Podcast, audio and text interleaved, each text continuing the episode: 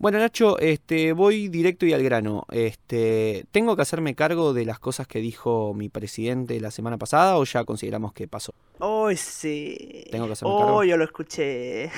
¿Tengo que hacerme cargo? ¿Me, me representa? Yo soy, ¿Somos eso? Los argentinos somos eso. No, no creo. No, no, no. No, yo no creo que tengas que hacerte cargo. Yo creo más bien que él debería hacerse cargo porque él no se ha hecho mucho cargo de lo que ha dicho. Claro que no se hizo cargo. Claro que no se hizo cargo, Nacho. No, fue la- prácticamente la peor semana de mi vida. Estoy muy susceptible, entiendo que yo también estoy sensible y cualquier cosa me afecta mucho más de la cuenta porque estamos también en una pandemia, estamos en, estamos en junio, estamos en una época en la que uno rinde parciales, en la que uno de repente tiene que hacer 15 cosas en un día, al día siguiente siente que no tiene que hacer nada, pero después vuelve a sentir que tiene que hacerte todo. Así que nada, estoy muy corrompido emocionalmente. Y que de repente salta un tipo a prácticamente ponerte en contra de toda Latinoamérica, este, y por qué no del mundo, porque salimos en absolutamente todos lados, es como que uno dice, no, me siento contenido por mi patria. Si de repente este, soy transformado en, el, en todo lo que está mal, no, igual me estoy poniendo yo en la situación de víctima y no está bien eso, pero ¿cómo vas? ¿Cómo, cómo vas a decir eso, Alberto? Listo, Es que eso- ¿sabéis lo que pasa, Tomás? pasa Es que ese es el problema que tienen los argentinos. Los argentinos sienten esa necesidad de sentirse contenidos Mm. por la patria. Yo creo que ya deberían ser un poquito más como nosotros, weón, y olvidarse de, de- de- de la patria, weón. Yo cada estupidez que dice Piñera, weón, si me pusiera triste por cada estupidez que dice Piñera, weón, yo creo que ya estaría, me habría suicidado, weón. Pero no, sigo adelante. Move on. Así, bien si No, ¿sabes cuál es, cuál es el tema? No, para, para, para, hay que hacer un chiste porque si no, no pasamos a la otra parte. Porque entonces si no, no pasamos a hablar. Y no quiero hablar serio en esto que es la introducción. Este, a ver, acá me voy a buscar un chiste rápido. De, de los de la semana anterior, está bueno porque es como un pequeño... No, no, no, no, no, no, no, no, no, no, no, estoy de acuerdo, no estoy de acuerdo, no estoy de acuerdo. Mi, mi papá, No. mi papá puso una escuela de estafadores, pero le fue mal. ¿Por qué? Porque todos sus alumnos se fueron sin pagar. Qué gracioso. Intro. Resumen semanal con Nacho y Tommy en Me Está Jodiendo, del 7 al 13 de junio. Oye, pero no, no, no te llegó de, de ningún lado eso de que eh, esto no había sido popular el tema de los chistes, weón. que no había sido popular, eh, creo que fue el podcast con más escuchas que hemos tenido en los últimos años. Estos 25 años que llevamos trabajando juntos. Este, bueno, señoras y señores, les doy la bienvenida. Me está jodiendo el resumen semanal de noticias. Hoy, del 7 al 13 de junio, prácticamente este, llegando a lo que sería el Ecuador del año, a la mitad de este proceso este punitorio que es la vida. Así que, bueno, che, empezamos como muy arriba, así que vamos a bajar un poquito. Nacho, ¿cómo estás? Hola Tomás, bien aquí, muy contento de grabar un nuevo capítulo contigo. Aquí en esta, por lo menos en Chile, fría tarde. Hoy me ha dado un frío esos días de invierno que no hay lluvia, pero son muy, muy helados. No sé, no sé cómo está el clima por allá. Yo veo, al menos veo sol en tu ventana. No, es más una especie de, de correlación, consecuencia entre la cámara, este, que prácticamente tiene medio píxel por medio píxel, este, con una cuestión de que entra una luz este, excesiva de un lado contra una oscuridad también excesiva por el otro. Así que nada, es, es luz pero de un día nublado, está bastante nublado. Igualmente tampoco afecta tanto porque yo no estoy saliendo mucho de mi casa tratando de cumplir con una cuarentena autoimpuesta, a pesar de que también he pasado un fin de semana medio de control. Bueno, no importa. Este, quien sí sé que no debería estar afectado por el clima es usted, puede ser. ¿Por qué? No, ¿Por qué lo dice? no por tema cuarentena, nada, quería meter un poco de actualidad, hablar de las noticias. Ah, puta, mira, mira, hoy día no estamos, no estamos compaginando mucho, Tomás, lo siento, güey. Sí, Pero, pero ah, mira, mira, un tema de actualidad. S- ¿Sabes lo que pasa hoy día? Hoy día juega Chile con Argentina, Mm. por la Copa América. Hoy día juega Chile con Argentina y eso de eso te quería hablar, porque ¿qué pasa? Este, yo tengo muchísima confianza y el, el- tal vez el método fútbol selección este, no me interpela como me podría interpelar o- otras cosas, como por ejemplo, este, no me interpela, no, no, me, no me llama la atención, salvo que sea este, un mundial, porque eso me divierte, es divertido la verdad este, empatizar con este, el hincha del equipo rival, este, con el que generalmente no... eh, combinás en las ideas futbolísticas, entonces me pareció interesante este, proponerte lo siguiente. Vamos a hacer así. Hagamos una apuesta. Hagamos una apuesta. Dime. Este. Hagamos una apuesta, me parece. Quien pierda el partido de hoy este, en conexión con una cosita que pasó antes de grabar, este, que Nacho tenía problemas para pegar un texto en WhatsApp. Entonces, en base a ese viejo lesbianismo, yo creo que el mejor castigo que podríamos tener es este, tener que manejar tecnología. Entonces, te propongo lo siguiente. El próximo podcast, quien pierda, este, es muy gracioso porque esto ya va a estar lanzado cuando el partido haya terminado, entonces ya lo vamos a saber.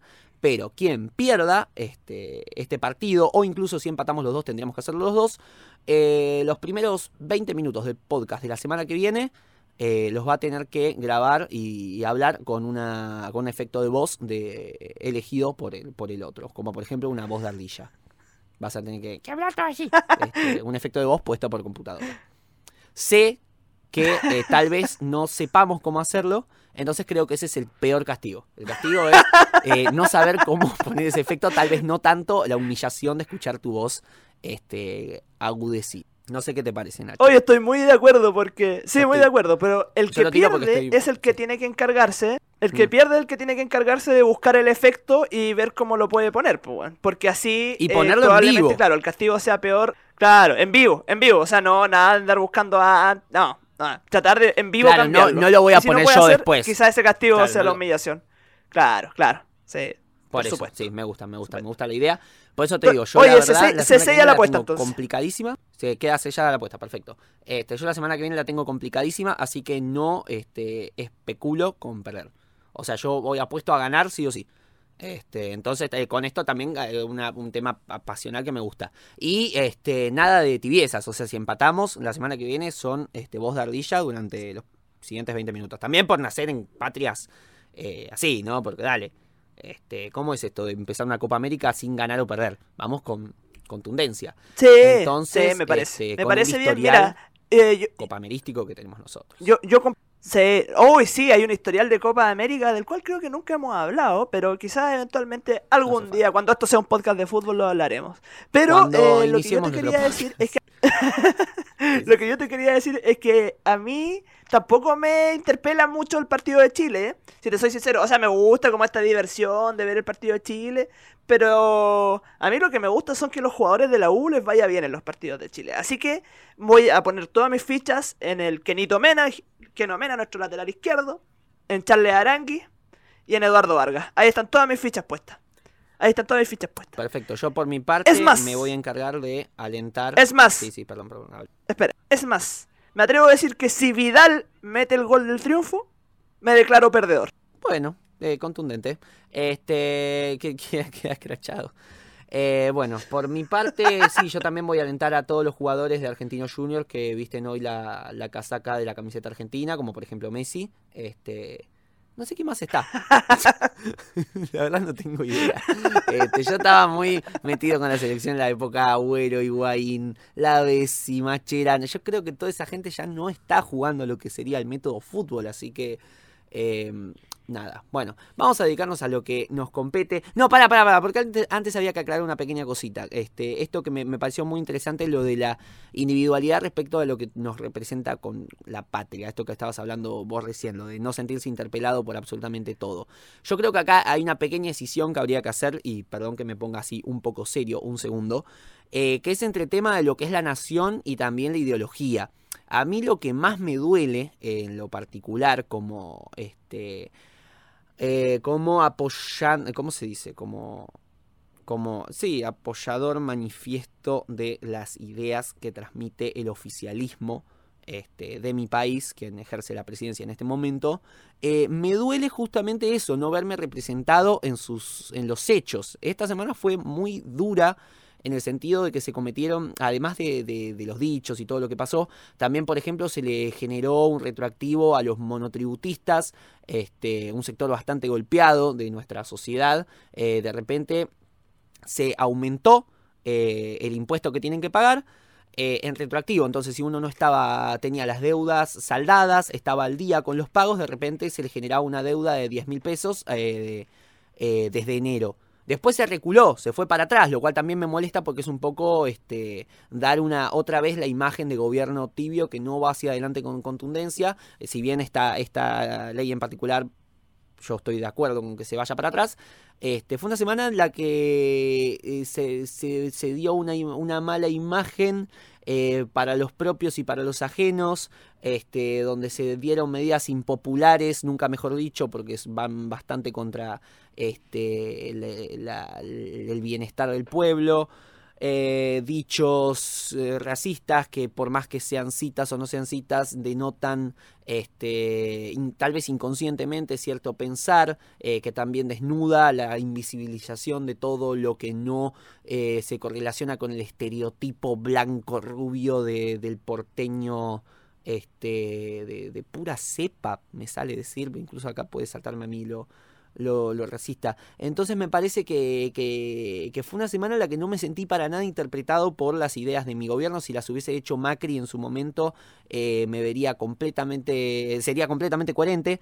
Entonces me, me, molestó, me dio mucha lástima y es por eso que me siento particularmente identificado por esto. Tal vez no por la cuestión de lo, lo que es la, la patria, de hacerme cargo como argentino, además de que eso estuvo, fue es, eh, es molesto de repente que, un presidente de esa imagen eh, para, la, para con la región, me importa tres carajos el, lo, lo, que se piensa en Europa y lo que qué sé yo, pero particularmente con, con, lo que es Latinoamérica me interesa por lo menos tener un, buen trato. Entonces me, me molestó no, verme interpretado por esa este, relación, por esa... Mm, eh, manifestación en el accionar y en el habla de, por parte de nuestro gobierno. Así que nada, quería aclarar eso, quería decirlo, lo que, lo que me molestó fue no verme reflejado en, este gobierno donde yo veo reflejadas mis ideas. Este, esta semana no lo sentí así y es por eso que, estoy eh, por lo menos decepcionado. Así que bueno, ya habiendo dicho esto y habiendo hecho mi pequeño descargo que tengo guardado hace unos días y quería traer acá y por eso amo este podcast, este, pasamos a las noticias, ¿te parece, Nacho? Me parece porque hoy una de nuestras propuestas fue tratar de. Nuestras propuestas, nuestros propósitos fue tratar de hacer un podcast de duración más corta y ya llevamos 12 minutos y 45 segundos hablando cualquier cosa menos de música. Así que vamos a lo nuestro. Esto está en los parámetros. Esto está en los parámetros. Este, igualmente tengo una cosa de respaldo que tal vez no sirva para hacer que dure menos, pero sí para que mejore la calidad del podcast. La idea es que este podcast dure menos de una hora diez. Por eso hoy no trajimos banda invitada, este, también hay, que decirlo. Este, y tal vez las recomendaciones y todo eso tal vez no está tan extendido como siempre. No es una crítica de 10 minutos, sino este, una recomendación por ahí de 45 segundos. Entonces, la cosa es así. Tenemos noticias más cortas, tenemos tal vez ir al hueso, no tenemos mucho para leer, salvo con un par de excepciones que consideramos un poco más importantes. Entonces, este, tenemos algo más cortito. Igualmente esto estaba previsto. Estaba previsto que la introducción dure 10, 12 minutos. Así que bueno, vamos a las noticias. Buenísimo. Este, una cosa que está sucediendo, eh, que yo traigo acá como directamente un título escrito así medio a la cachurra cacharra, como quien dice, es el tema de las giras de España, porque está pasando con artistas de la talla, qué sé yo, Raúl Alejandro, en lo particular Ciro los Persas, conociendo Rusia, artistas que están este, exportando giras y se están presentando en España, particularmente en España. Este, me, parece que es una vuelta que se le está empezando a dar como un retruco al tema este de las presentaciones en streaming. Bueno, este, ahora que se está como habilitando las cosas un poco en Europa y se está como acomodando la cuestión de dar shows presenciales, como si fuera una antesala de lo que está por suceder acá, este, por lo menos a, al mediano plazo, este, se está viendo bastante esa cuestión, de justamente en un público tan parecido, tal vez por una cuestión del idioma, este, como es el, español.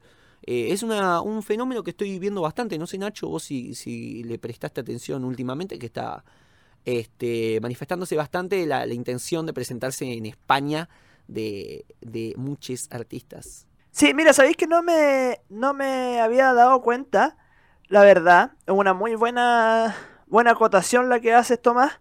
Y está interesante porque a, propósito, a partir de la noticia que, que tú pusiste, me puse a, a, investigar un poquito y efectivamente ¿ah? hay varios, de hecho, bueno, esto de conociendo Rusia, ponte tú haciendo gira en Argentina, lo encuentro, o sea, perdón, en España lo encuentro buenísimo. No sé, lo encuentro muy, mm. muy lindo. Este sí, conociendo Rusia me parece que eso es un caso especial porque es un grupo eh, que estaba tal, no tenía un desarrollo, pero sí estaba en explosiones, es decir, ya había sido nominado, bueno, yo creo que tiraron su álbum, su mejor álbum hasta ahora, que es este Cabildo y Juramento. Y bueno, en plena presentación de eso, no sé si lo llegaron a presentar este, en vivo. Eh, sucede esto, no, no llegaron a irse de gira mm, bien como se debe por el tema pandemia, como ha sucedido también con, con muchos artistas. Este, ah, hay una cosa también que estaba pasando que, uh, esto no lo traje con los datos, ahora me siento culpable, que es que la, la hermana de Leo Sujatovich, este, había, saca, está, había sacado su disco. Ay, qué lástima, me da bronca. Este, bueno, eh, Tommy Carly Editor, te encargo este, conseguir la data. ¿Qué onda? Soy el Tommy Carly Editor. Este, sí, se llama Luna Sujatovich. Este, ya tiene tres sencillos lanzados. En la mañana vamos a nadar y esta noche, que salió el 2 de junio, y prácticamente mañana, que sería 15 de junio, lanza eh, su primer disco que se llamaría Desafío Guerrero. Sigan con lo suyo. Dado ese corte, eh, pasamos con la siguiente noticia, ¿te parece, Nacho? Es que, pues, claro, lo anterior ni siquiera fue Démosle. una noticia. Bueno, no importa. Eh, la salud de Willy Crook, este, me parece, Willy Crook, me parece interesante charlarlo también, que es que el músico sigue grave y en coma farmacológico. El estado de salud del saxofonista, puntal del funk argentino, quien a causa de un accidente cerebrovascular, es decir, una CB, está desde este miércoles en coma farmacológico. Eh, él se muestra estable, pero no por ello menos grave. Eh, un poco de contexto, es un tipo importantísimo de rock nacional. Este, el músico nacido hace Claro. 55 años en Villa Gesell con el nombre de Eduardo Guillermo Pantano Croc. Este, y reconocido por ser puntal local del funk y por haber puesto su, eh, su saxo al servicio de, las, de bandas como Los Redondos, Riff y Los Abuelos de la Nada, ni más ni menos. Entre otras, será sometido mañana, uh, acá tenemos una cuestión temporal que no sabemos cuándo es, a la prueba para bajarle el nivel de sedación. Se intentará bajar la sedación para ver cómo es su despertar, precisó Atelam, la agencia de donde trajimos, donde trajimos esta noticia, este, a, eh, Paula Alberti, jefa de prensa del artista que en 1997 alumbró Funky Torino, denominación que dio a su proyecto solista. El extenso y reconocido andar eh, musical de Croc este, incluye colaboraciones con Sumo, Charlie García, Javier Martínez, Los Encargados, Andrés Calamaro y Virus. Un tipo muy querido, eh, estuve viendo eh, gente de la talla del Indio Solari, por ejemplo, que, muy constantemente preocupado por lo que estaba sucediendo, no solo cuando sucedió, sino también manteniendo el interés este, los próximos días, dando partes médicos. Este, yo creo que la, la comunidad de la música argentina se, se conmovió bastante con, con este con este muchacho. Este, así que, bueno, a prestar atención y bueno, esperemos que no sea este algo tan grave como al parecer en primera instancia sería. Eh, bueno, también hablamos. Sí, el- Sí. ahí, ahí lo que lo que me pasa es que en Argentina eh, hay, bueno, hay varias cosas que pasan con la, con la escena de, la música argentina, puntualmente como todo el auge del, del rock eh, por esos años. Y algo muy interesante es que eh, efectivamente hubo músicos que trabajaron en muchos proyectos distintos, eh, pero como quizás es tan fuerte por ahí la, la imagen de ciertos artistas como Charlie García, como Spinetta, como qué sé yo. por ahí de repente ciertos músicos que son muy importantes eh, puede ser que para el público pasen medio desapercibidos, pero no así para la comunidad musical.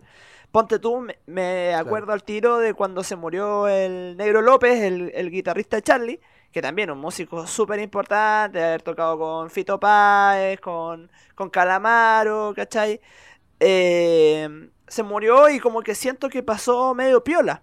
¿Cachai? O sea, no sé si medio piola, pero Mm. no sé, músicos tremendamente importantes. Entonces, lo que pasa ahora con Croc, eh, nada, como tú dices, a prestarle ojo, a mandarle buenas vibras y, y qué bonito también que ahí se refuerce como esta idea de comunidad entre les músiques. Este, pasamos a la siguiente noticia, si te parece, Nacho.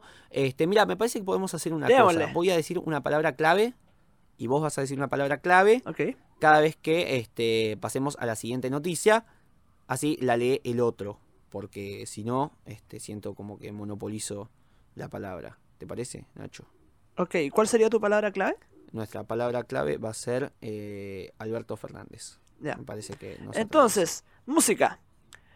TikTok tiene su propio festival con Tini, Daddy Yankee, Carlos Vives, Thalía y muchos más. TikTok, la plataforma de videos cortos para celular más populares de la generación Centennial, anunció hashtag suena en TikTok, su propio festival de música en artistas latinos. El 11 de junio, desde las 16 horas, Cali Uchis, Tini, Thalía, Daddy Yankee, Yatra y tantos más se presentarán en vivo desde sus cuentas de la plataforma. Yo aquí me declaro ya medio pasó. incompetente. Ah, ya sucedió. ¿En serio? Y claro, ¿Ya sí, sucedió? Fue el 11 11 de junio. claro. Concha tu madre. Pero, o sea, además Ah, de ya traer la noticia mal, eh, también está la cuestión de que eh, no, no, no lo hemos visto. Esto sucedió, nosotros traemos la información, después ustedes se expanden, eh, se entenderá, somos Pero dos que, personas que, no eh, saben cómo ¿sabéis poner lo- efecto de voz en vivo, entonces imagínense lo que será manejar TikTok. Eso es, yo no, no, nunca me he enfrentado a esa red social, entonces. Ah, estoy hablando así como si no supiera lo que es TikTok. Pero no, no, no tengo TikTok, entonces. Enfrentado. No lo sé. Me encanta. No, sí, sí, estamos. No, ese es, ese es el nivel de ansiedad que manejamos, así que bueno, lo dejamos. Esto ha pasado, este, se están inmiscuyendo artistas este, dentro de una plataforma como TikTok. Eh, TikTok se está adaptando a los tiempos.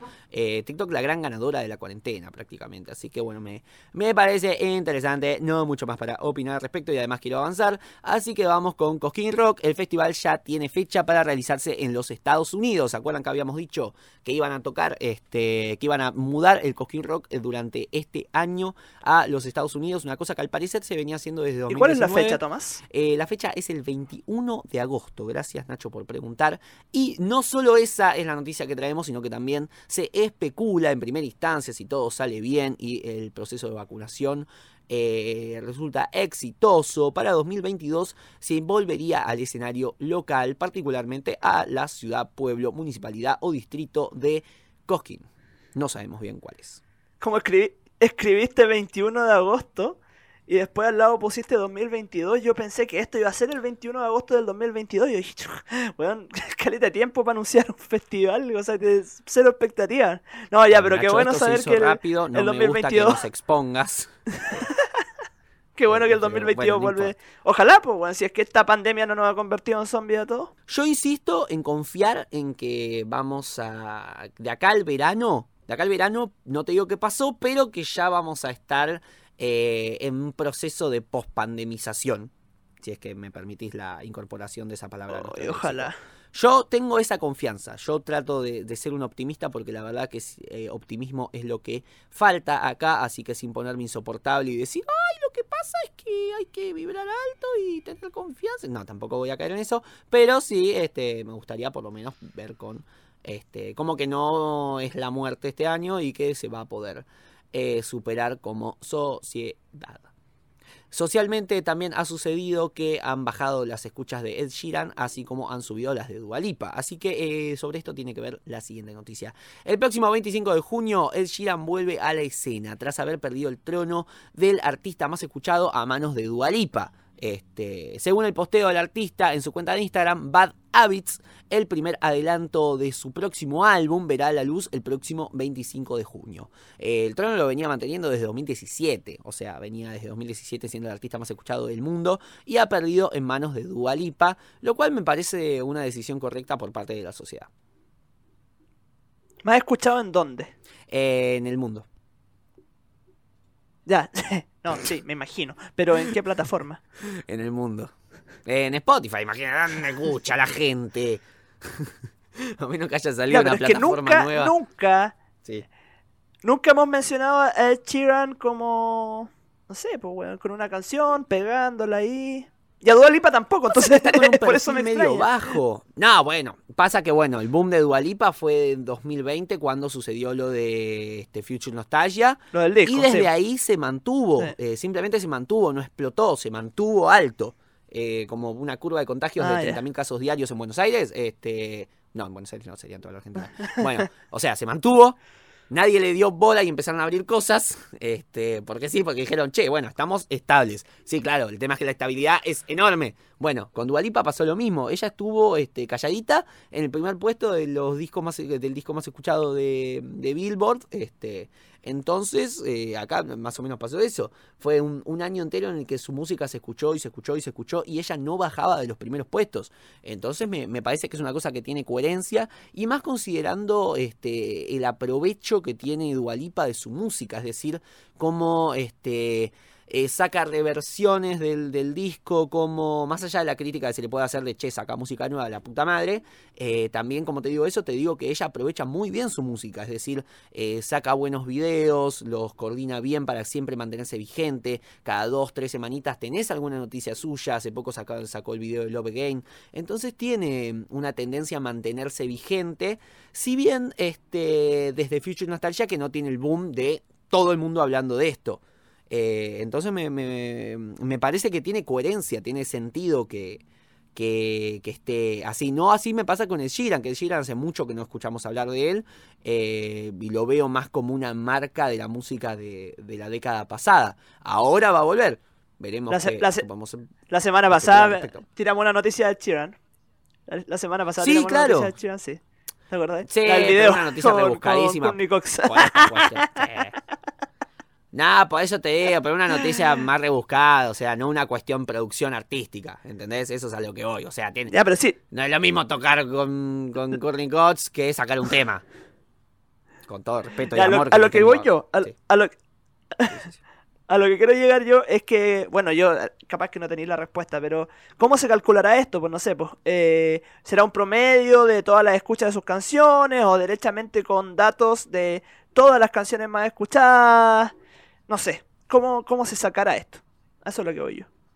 ¿Cómo será la edición 50 aniversario del debut solista de George Harrison, el primer disco triple de la historia? Grabado y lanzado luego de la disolución de los Beatles en abril de 1970, el emblemático álbum solista de George Harrison, All Things Must Pass, cumplió 50 años y será relanzado el 6 de agosto en una edición deluxe. La edición por el medio siglo contempla 70 pistas en 5 CD y 8 LPs, este, que incluyen 42 demos inéditos, distintas tomas de las sesiones y zapadas de estudio, más un libro con apuntes tema por... Eh, tema por tema, archivos, fotos, rarezas y memora memorabilia. Eh, la rareza es que va a ser el primer disco triple de la historia y esto es importante por alguna razón que a mí se me escapa porque yo pensé que ya había discos de, triples en esta historia, incluso discos cuádruples. ¿Cuál sería la particularidad de esto, Nacho? No, lo que yo te decía es que, bueno, a mí también me sorprende que sea el primero de la historia, pero calculando la fecha no me extraña. No me extraña. Yo, la particularidad de los discos triple a la larga tiene que ver con el hecho de que un artista propone una obra de tres discos, más allá de que después, no sé, pues como el ejemplo que tú das ahí con John Lennon, de las canciones que salieron póstumas, que en el fondo uno fue, se rescató el archivo de Lennon y salieron un montón de temas que tú decís que, que bueno, son como cuatro discos, demás. Pero la particularidad con esto es que Harrison propuso sacar un disco triple a la larga que con las composiciones que tenía ya del tiempo de los Beatles y que era todo un material nuevo. Como que viene, no sé, se, eh, se asemeja a lo que fue el Sandinista, ponte tú de The Clutch, que hay una propuesta de generar tres discos de canciones nuevas. Eso, esa es la particularidad y me parece muy interesante. No tenía idea que Harrison haya sido el primero, pero nada, qué bonito. Me, me sorprende gratamente esta noticia. Claro, claro, claro. Fue la primera vez que se concibió el disco, un, un álbum. Este, se lo concibió desde el primer momento, no como un compilado, sino como un disco triple ya en su esencia. Este, con, eh, se, se, se, lo pensó, este va a ser el inicio del disco 1, este el del disco 2, este el del disco 3. Así que nada, bueno, es, es muy interesante y bueno, eh, creo que dije la fecha, ¿no? Sí, 6 de agosto. 6 de agosto salen esos paquetes hermosos que eh, al menos desde mi propia moneda me parece que ya este, se verá como un sueño lejano para cuando me gane la lotería. En Madrid, Diego, Ciga, Diego El Cigala fue detenido por violencia de género. No estamos usando la palabra clave. Este, ¿Querés leer la voz, Alberto Fernández? Bueno, la leo enseguida. Porque, eh, como dijiste, Diego El Cigala en Madrid fue detenido por violencia de género. La Policía Nacional de España ha detenido en un hotel de Madrid al cantante flamenco Diego El Cigala por un supuesto delito de violencia de género. No, no quise decir supuesto, sino que es presunto. Ocurrió en Jerez de la Frontera. Su pareja ha presentado la denuncia en la localidad gaditana por haber sufrido malos tratos continuados físicos y psicológicos. Diego Ramón eh, Jiménez Salazar, conocido como El Cigala, ha pasado la noche en comisaría y ha quedado en libertad este jueves, ya que el juzgado de guardia no aprecia riesgo de fuga. La mujer, la también cantora Kina Méndez, presentó la denuncia por malos tratos continuados a lo largo de dos años en la comisaría de la Policía Nacional de Jerez y desde allí se envió el requerimiento a Madrid. La pareja, que tiene dos niños de 4 y 2 años de edad, está en trámites de separación. O sea, dos años de violencia de género y el tipo a la noche queda en libertad. Claro. Porque, porque no hay riesgo de que se fugue, entonces, total, lo dejamos libre. Claro, No puedo creerlo. acá no me molesta que se fugue, el problema es que le pueda llegar a hacer algo a la chica. Este, Sí, pues, obvio, a eso, a eso es lo que voy yo, pues. Claro. A eso, o sea, Pero- el argumento sí, para dejarlo libre obvio. es que no hay riesgo de fuga.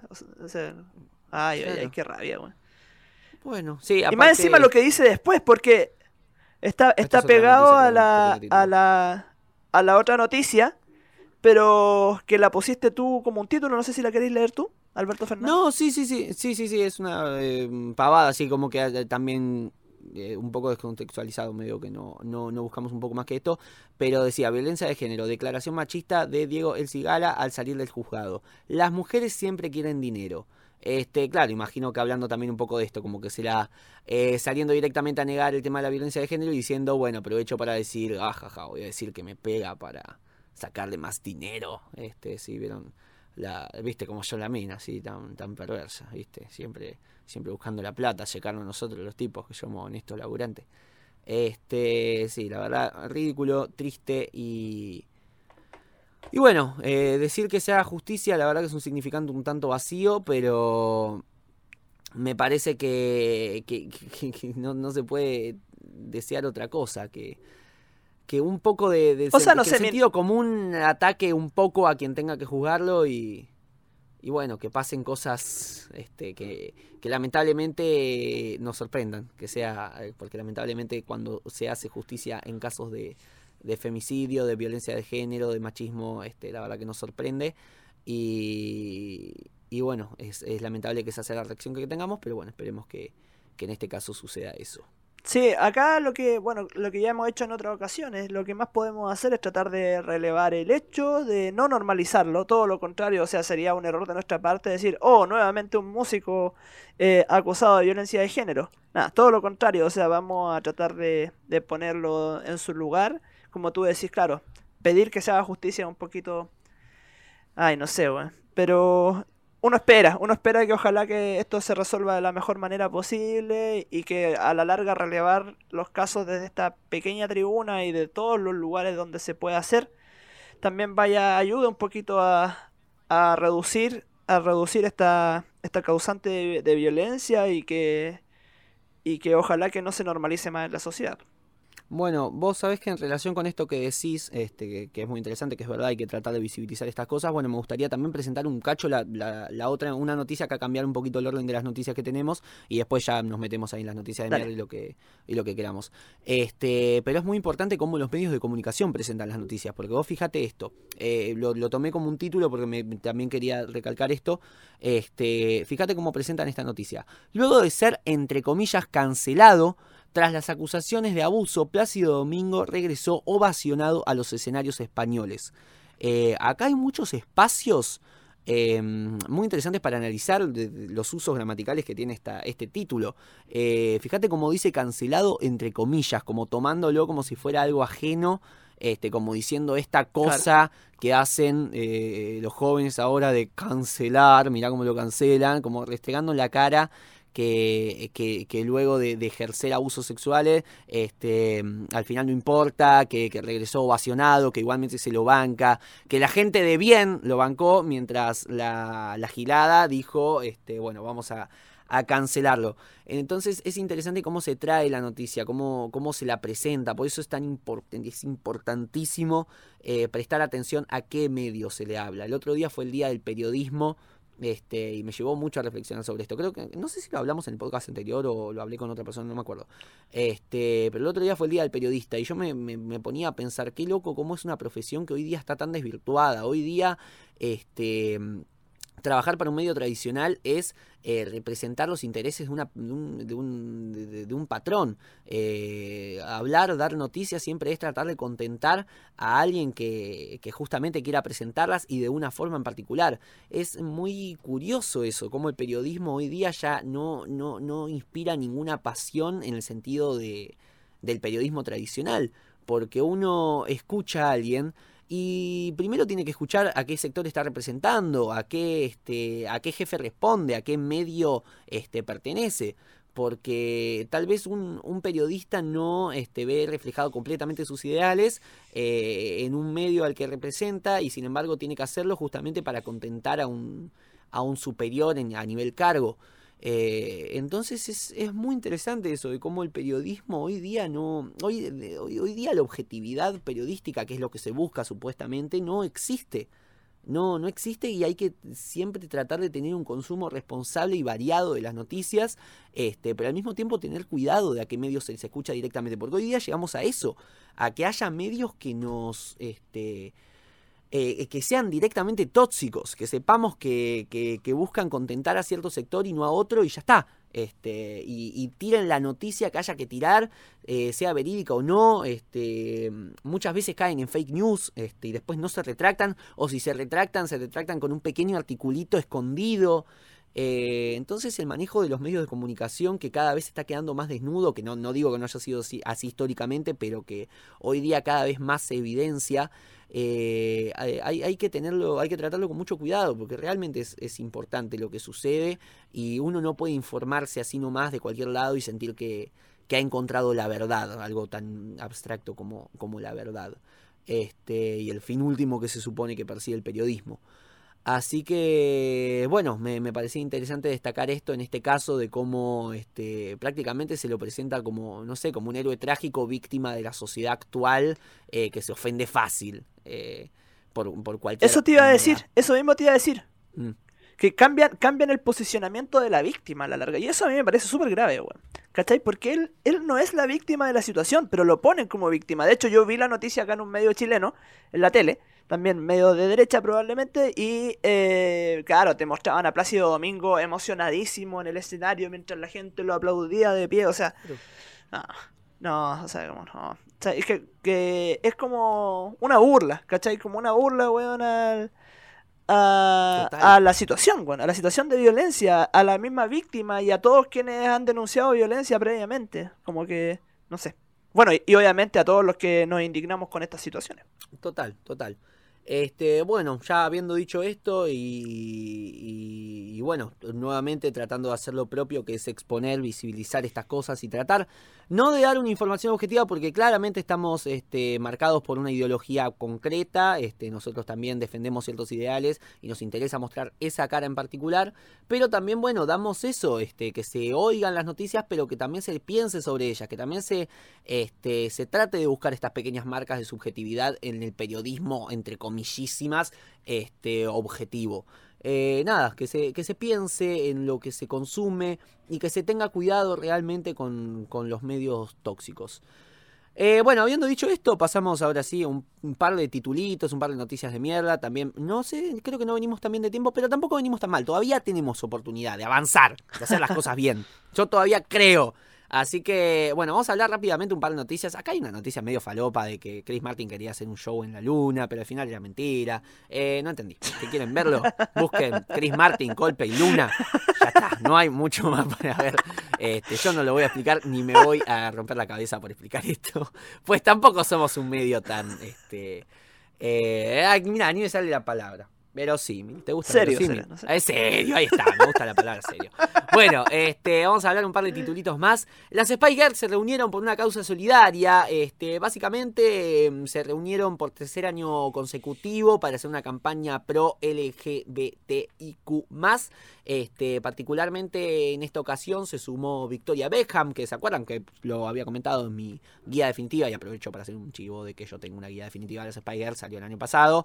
Este, bueno, en un regreso a los escenarios de las Spy Girls, eh, Victoria Beckham no se había sumado, ahora sí, y con un papel bastante importante, porque este, está, está diseñando remeras este, pro LGBT. No, perdón, es una falta de respeto decir eso. Pro LGBTIQ, no me gusta. Tampoco me voy a me voy a ir por esa rama.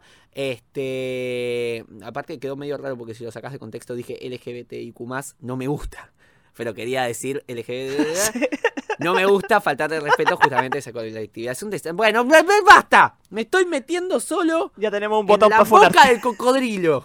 Ya tenemos un out of context para cancelar. Entonces, este, bueno, cuestión. Ella diseñaron remeras, este, diseñadas por Victoria Beckham, que tiene así una, una industria, no sé cómo se llama. Es diseñadora de moda. Bueno, cuestan 90 euros. Este, podría ser peor, pero también podría ser mejor. Tienen talles XS hasta XL, que también podría ser un poco más amplio.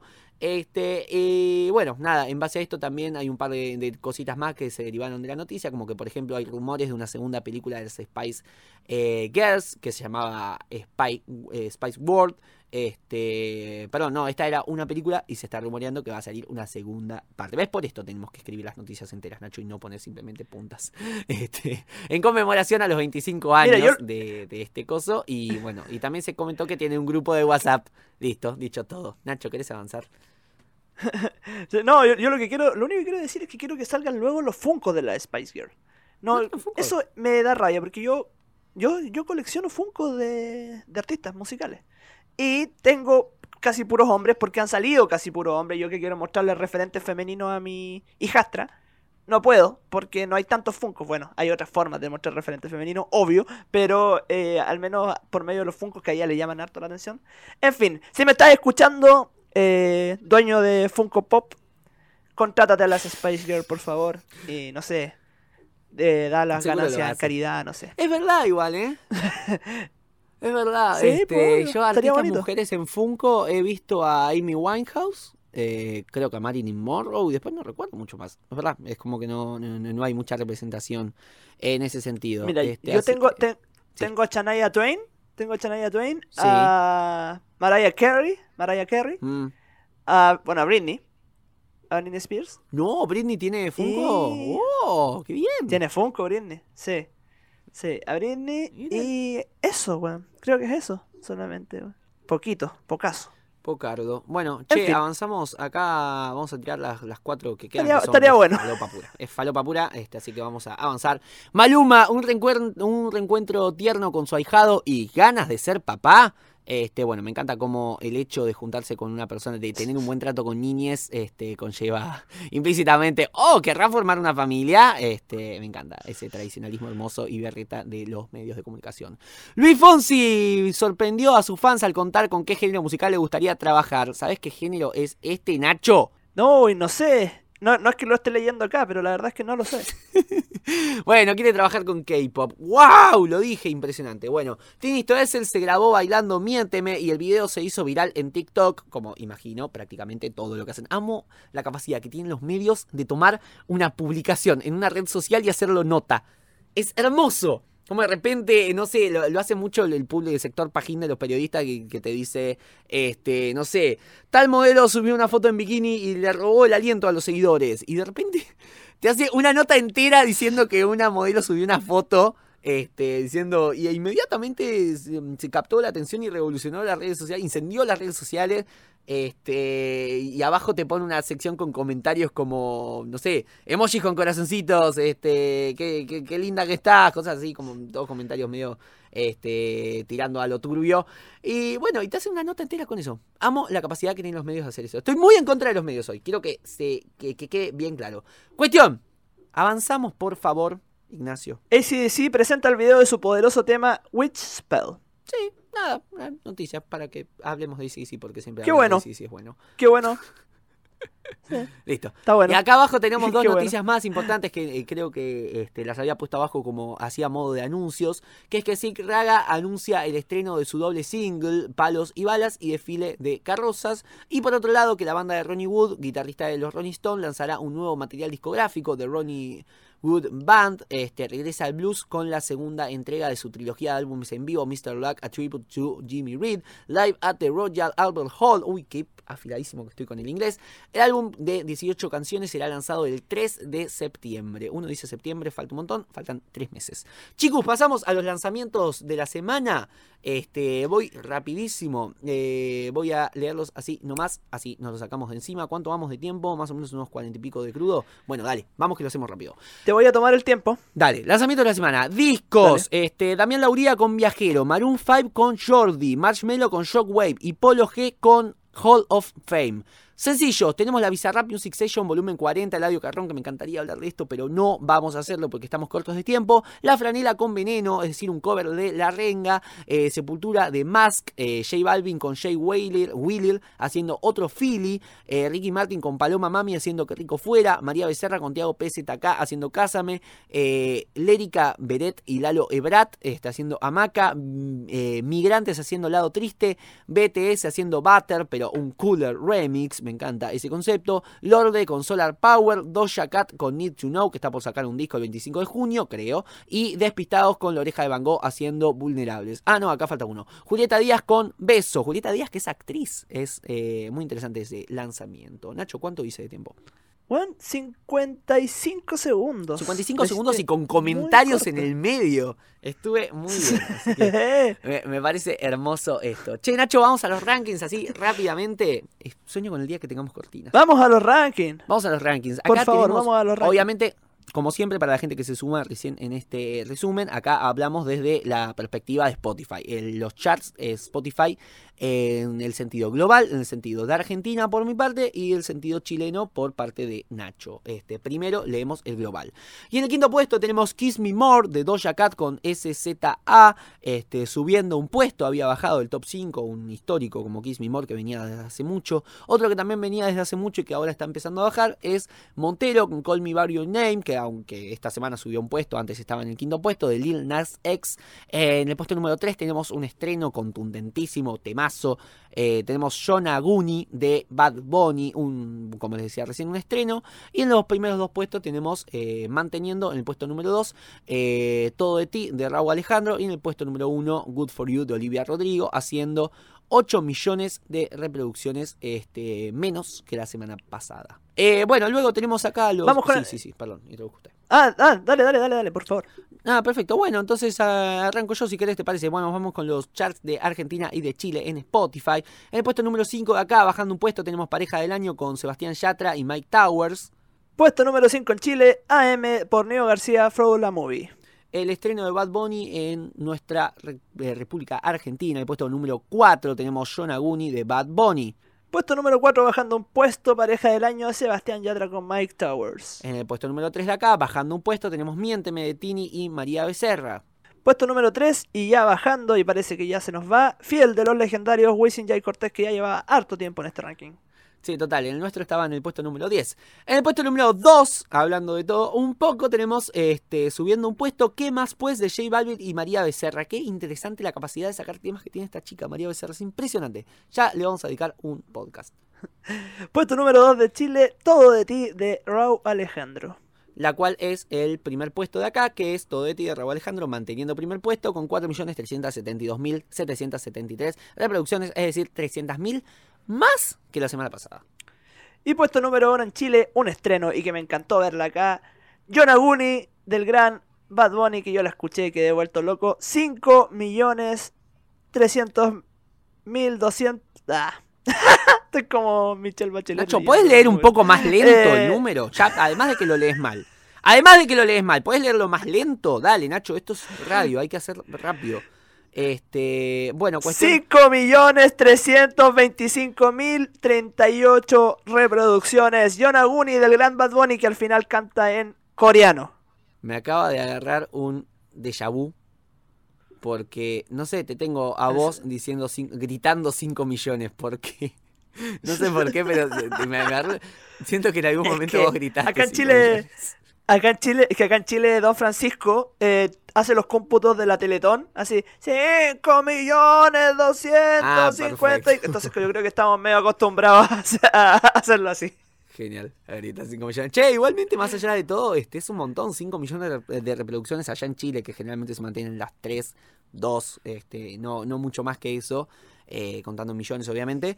Eh, es, es muy interesante que un estreno haya tenido 5 millones, la verdad que fue un éxito absoluto en vuestra patria. Vamos con las efemérides y ya en el ocaso de este bello podcast y siendo 51 minutos. Ay, Nacho, tenemos la- el potencial de que esto este, termine.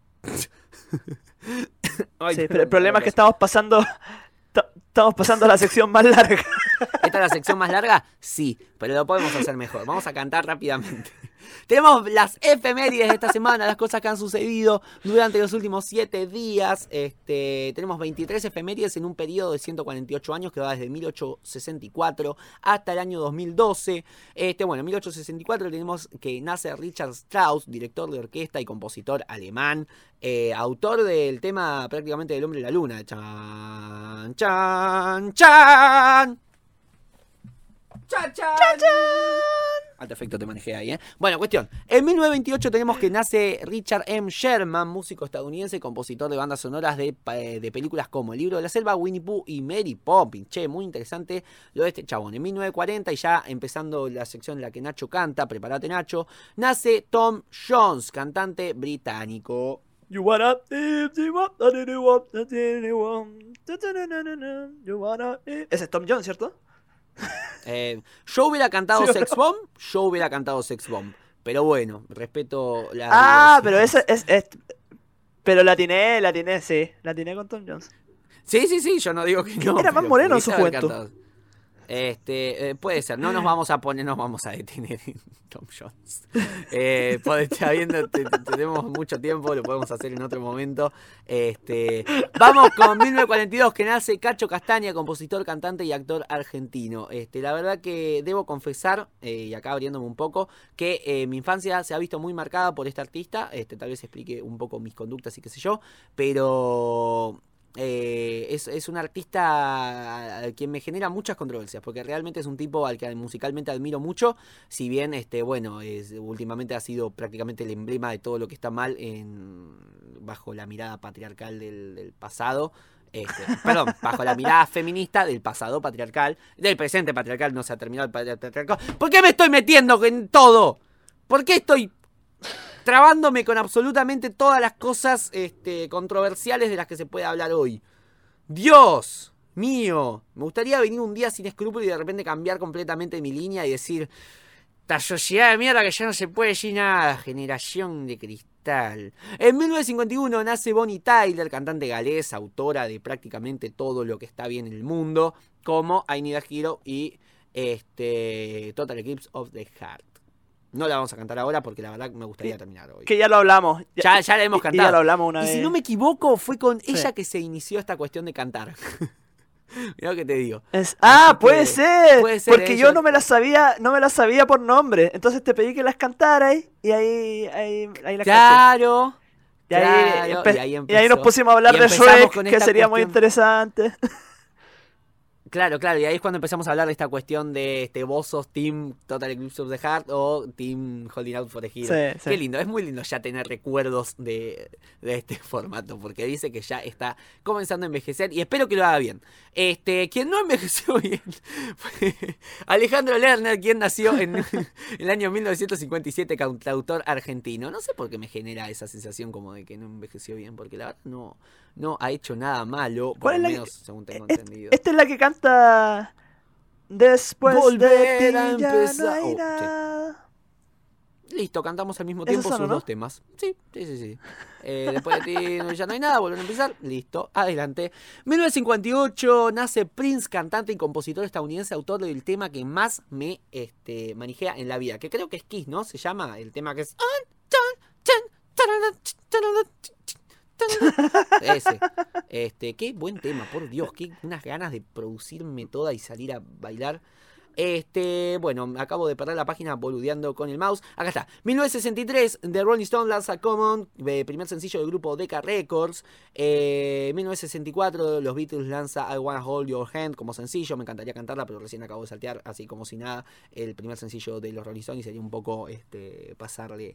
Este, Una falta de respeto. claro, faltarle respeto a la comunidad rolinga, que yo la entiendo, la respeto, si bien soy este Beatle a la muerte. hasta la muerte. En 1975, Casey and the Sunshines Band lanza That's the Way, That's the Way I Like It como sencillo. Gracias Nacho por hacernos ahorrar tiempo. Qué lindo esto. Bueno, estos son los recortes que después van a mandar a nuestra a una productora mayor cuando nos quieran contratar alguna radio. Van a decir, bueno, a ver qué argumentos tenemos para contratarlos y para no hacerlo. Van a pasar esta parte. En 1977 nace Kanye West, rapero y productor estadounidense, este recolector del 0,0% de los votos este, norteamericanos el año pasado unas elecciones, la verdad, muy bonitas. Este, en 1978 los Rolling Stones lanzan el álbum Some Girls, este, ya que estábamos usando mucho la vocal U, este, tenemos el tema más U que existe, que es U, U, U, U, U, U, tada, Miss You, porque se llama Miss You. En 1982 Survivor lanza el álbum... para, para, para, para. ¿Qué? Espera. ¿ese es el tema más U que existe? Es el tema más U que existe. ¿Se- ¿Estoy seguro? Eh, Yo diría- Se me ocurre Bohemian Rhapsody.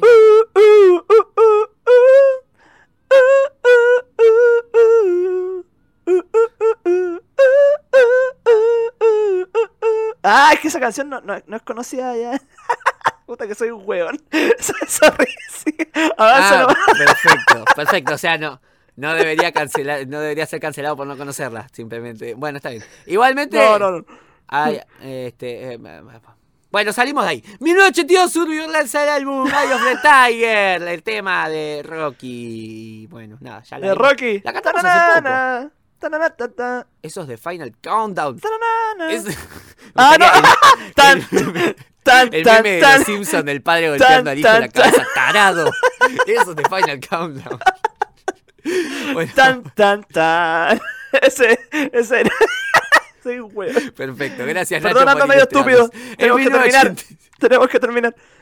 Hay que terminar esto cuanto antes. 1985 George Benson lanza Nothing Gonna Change My Love For You como sencillo. ¿Qué tema este cuyo título prácticamente ya lo cantás? O sea, no puedes decir Nothing Gonna Change My Love For You sin empezar a entonarlo este, de a poco. Vamos a empezar Nothing Gonna Change My Love For You. Este es el poder de la música. Mira vos, por eso hacemos un podcast de música y no de deportes, cosa que no nos interpela. Nacho, vas a hablar como ardilla los próximos 20 minutos del próximo podcast. Quiero que lo sepas. En 1986 Madonna lanza Papa Don't Preach como sencillo. En 1986 muere Benny Goodman, músico estadounidense. Este, lo conocemos todos, pero no sabemos un tema suyo, aunque puede ser que sí. Este, ay, sí, sí sabíamos un tema suyo. Eh, ¿Cómo se llamaba? Sí, porque yo hice las efemérides de este muchacho y tenía un tema que conocíamos. Eh, bueno, no importa. Mala suerte, lo conseguiremos para la próxima. En 1992, Diego Torres lanza su álbum debut homónimo. Este, que eran de Diego Torres. Lo, banco, la verdad. Este, tal vez un popular opinión, sí. Pero lo banco. En 1999, Red Hot Chili Peppers lanza el álbum Prima Californication. Prima Californication. Pero no es tan impresionante como lo que sucedería un año más tarde, que es que en el año 2000 Bon Jovi lanza el álbum. Y ahora sí. ¿Qué acaba de pasar, Nacho? ¿Te pusiste de pie o no? Y sí, cómo no me voy a poner de pie. Si Bon Jovi lanza el álbum Crush. ¿Qué tema contiene Crush? Tun, tun. It's my life. It's never, never. Vos fíjate que-. Incluso fíjate que en esa versión espantosa que estás cantando se me puso la piel de gallina, es increíble. Este, incluso esa interpretación. En 2004 muere Ray It's Charles, cantante. Bueno, basta, Nacho, déjame avanzar un poquito, por favor, deja de boicotearnos. Este, en For 2004 a muere. Estoy por cancelar dale. contrato, estoy por rescindir contrato.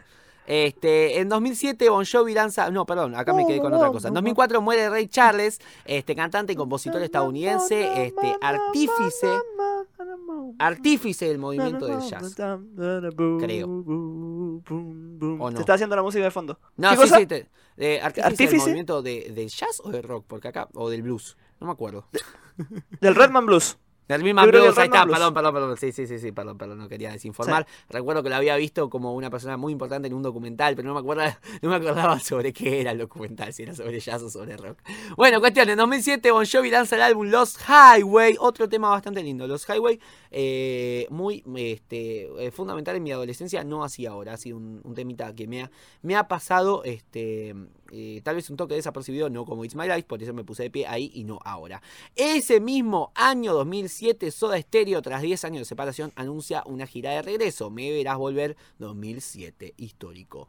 Este, y Se bueno. me rompe y- el corazón. Sí, la verdad que es, es- es triste pensar que ya han pasado, ¿cuánto? ¿14 años o estoy haciendo malas cuentas? Claro, 14 años y Uf. el año que viene serán 15. Así como serán 10 el año que viene cuando se cumplan 10 años de la muerte de Adrián Otero, que murió en 2012, este cantante argentino. Eh, ¿Qué tipo? Este, la verdad que eh, este, con este sí me saco el sombrero. La, la, la voz que tenía, el ímpetu con el que cantaba era, era increíble. Bueno, este cantante de Memphis La Blusera, autor de temas como La Flor Más Bella, Moscato Pizza y Fainá, este, la verdad que ha dejado un legado increíble, que se nos fue muy joven, este, si no me equivoco, en un accidente automovilístico, así que nada.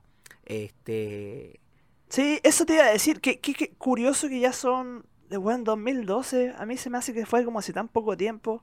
No, la voz de, de Adrián Otero era una locura. Una locura. Así que. Nada, una tristeza que, que ya no contamos con él, al menos en lo físico, pero en lo inmaterial es eterno. Sos eterno, Adrián. Y los dados negros. refle- reflexión rápida, este, qué loco eso de, de- de los artistas jóvenes, pensar este, todo lo que nos hubiese, acá como pensando en una cuestión tal vez más materialista, pero lo que nos hubiese dado, este, eh, no sé, Cerati, de, de poder haber seguido produciendo, o sea, como esa, esa duda a veces me agarra, como decir, ¿cómo hubiera sido un próximo disco de Cerati? ¿Cómo hubiese seguido la carrera musical? Tanto suya como Adrián Otero, este, no sé, Kurt Cobain, Bob Marley, Freddie Mercury, no sé, pensar así artistas de, de esa talla, cómo hubiese sido su producción si, si seguían, cómo, cómo sería una discografía completa. Porque no sé, yo la siento incompleta. A ver, no, no, obviamente nadie es eterno y nadie se piensa como si, bueno, ya terminé con mi trabajo, mi aporte al mundo. Ringo Starr tiene, ¿cuánto tiene? Ochenta y pico y sigue componiendo. Entonces, este, tal vez no exista algo así como una discografía completa, pero decir que eh, eh, hubiera lanzado discografía superadora, eh, no sé, será que hubiera sacado algo mejor que Fuerza Natural. Eh, nada, me, me, me Mira, genera la, siempre- la tendencia es que no. La tendencia es que no. Nacho. pero, Quería un final eh, emotivo, interesante, reflexivo. Eh, me voy a. Bueno, prácticamente estoy imprimiendo, este, acá generando el formulario 217, que es el de rescisión de contrato. Este, yo la verdad quiero pedir disculpas, pero me voy. Este, nada, bueno. Ya hemos terminado con esto. Quiero tirar mi recomendación rapidito. Nos quedan 6 minutos para poder decir que terminamos antes de la hora 10, así que estoy muy contento. Este, bueno, mi recomendación Dale. de hoy es la historia detrás de cada canción. Este, un pequeño podcast de Maitena Boitis. Este, en total son, si no me equivoco, 1, 2, 3, 4, 5. Son 5 este, episodios bastante cortos, dura creo que 57 minutos en total. Básicamente son entrevistas de ella, este, ocasiones en las que se ha eh, contactado con artistas, eh, creo que son completamente, sí, son todos argentinos y argentinas. Este, es muy interesante, son entrevistas exclusivas que ella tuvo con artistas de la talla como Gustavo Cerati. Ella tenía una relación bastante este, frecuente con Gustavo Cerati en su momento. Este, una, de una entrevista que tiene con Charlie. Son cinco episodios en particular este, en las que cuenta justamente una historia en la que se explica. Así, un pequeño episodio de 10 minutos, así contado como un relato ficcional a veces, a veces como este, simplemente una entrevista. Eh, más o menos de 10, 13 minutos, a veces incluso más cortos. El último, por ejemplo, dura 5 minutos, este, en los que se explican el trasfondo de distintas canciones. Y el último es una cosa especial. Eh, tenemos en La Ciudad de la Furia, de, bueno, de Soda Stereo, este, Sana Sana de, de Nati Peluso, Enterrarte de Marilina Bertoldi, Viva Satana este, de Adrián Dárgelos y Los 20 Mandamientos para Componer de Charlie García, que esto es una joyita del final, que es así un extracto de una entrevista que tuvo con Charlie en el que justamente tira 20 mandamientos que se debe tener a la hora de componer según un artista, emprendedor pequeño de la talla de Charlie García.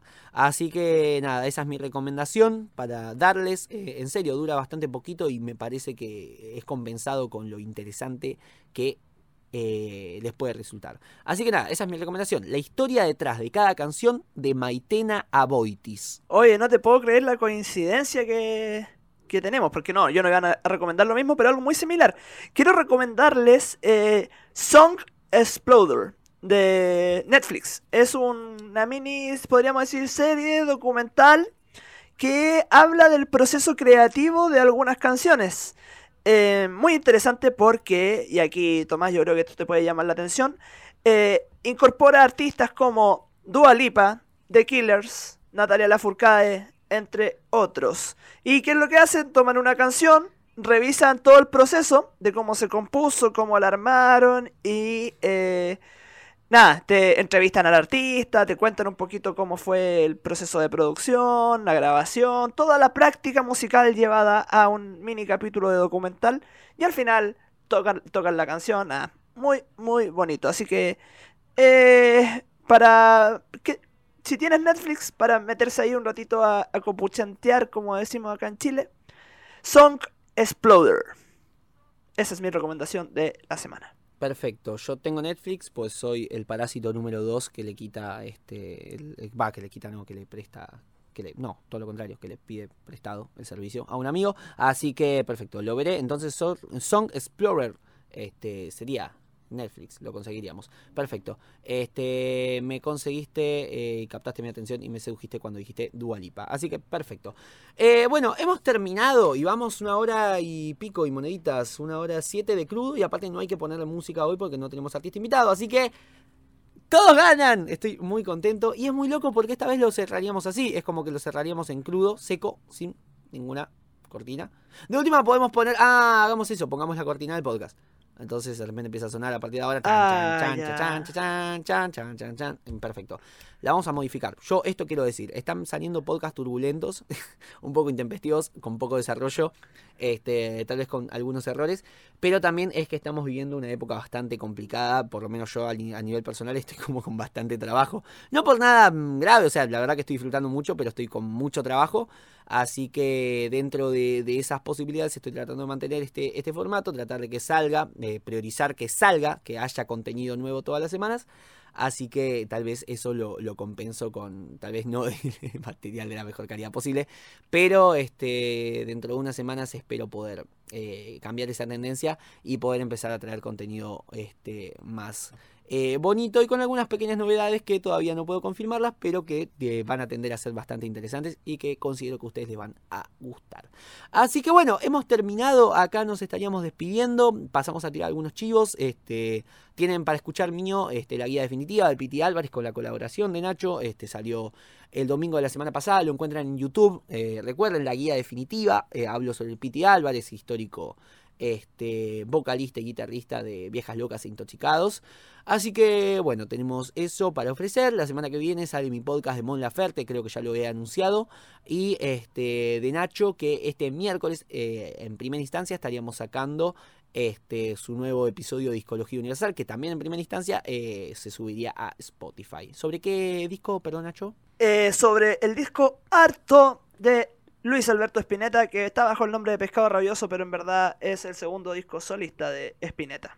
Un Ah, trabajo que con un me ha costado. chiquitito. Se, se- ahí me ha costado mucho, eh, sobre todo analizar letras, analizar eh, propuestas musicales, pero nada, está muy lindo y, y eso. Te metiste en problemas solo, sos como Eso. yo cuando me pongo a hablar de feminismo. Mm. Este, como que te metiste vos solo en la boca del cocodrilo innecesariamente. Pero bueno, este, ¿qué, qué soy yo para jugar? Yo seré el primero en escucharlo, así que listo. Lo celebro. Así que listo, gente, hasta acá me parece que hemos llegado. Nuestras redes sociales nos pueden encontrar en Instagram como Me Está Jodiendo Podcast, todo juntito. Vayan a seguirnos que ahí seguimos, subimos bastante contenido, que también hay que decir que es contenido exclusivo. Hay mucho contenido exclusivo, como las anécdotas en un minuto, o hasta dentro de unos días, este, las discologías universales. Este, así que vayan a seguir, que es bastante interesante. Van a encontrar mucho material, además de las efemérides y todas las cosas. Así que, bueno, nos encuentran así. A mí me encuentran como Tommy Carly en Instagram, como Tommy con Y, Carly con I latina. A Nacho lo encuentran como Ignacio.milla, milla con doble L. Este, muchas gracias a nuestro locutor Guido Benagui, a nuestra. Estoy muy profesional, hoy estoy tirando este, todo lo que hay que tirar. Sí, te pasaste. Este, nuestro, nuestra diseñadora gráfica que es Zoe Vitale, eh, en producción también estoy yo con Managos de Gucci, así que muchísimas gracias a todos ellos, así que nos estaríamos viendo la semana que viene para más Me estás jodiendo. El resumen semanal de las noticias. Chao. Nacho, ¿querés decir algo? Sí, cerra vos. Hoy día gana Chile con gol de Eduardo Vargas. Cuídense. Resumen semanal en Me Está Jodiendo. Conducción: Ignacio Milla Irigoyen y Tomás Agustín Carli. Locución: Guido Benaghi. Diseño gráfico Zoe Vitale.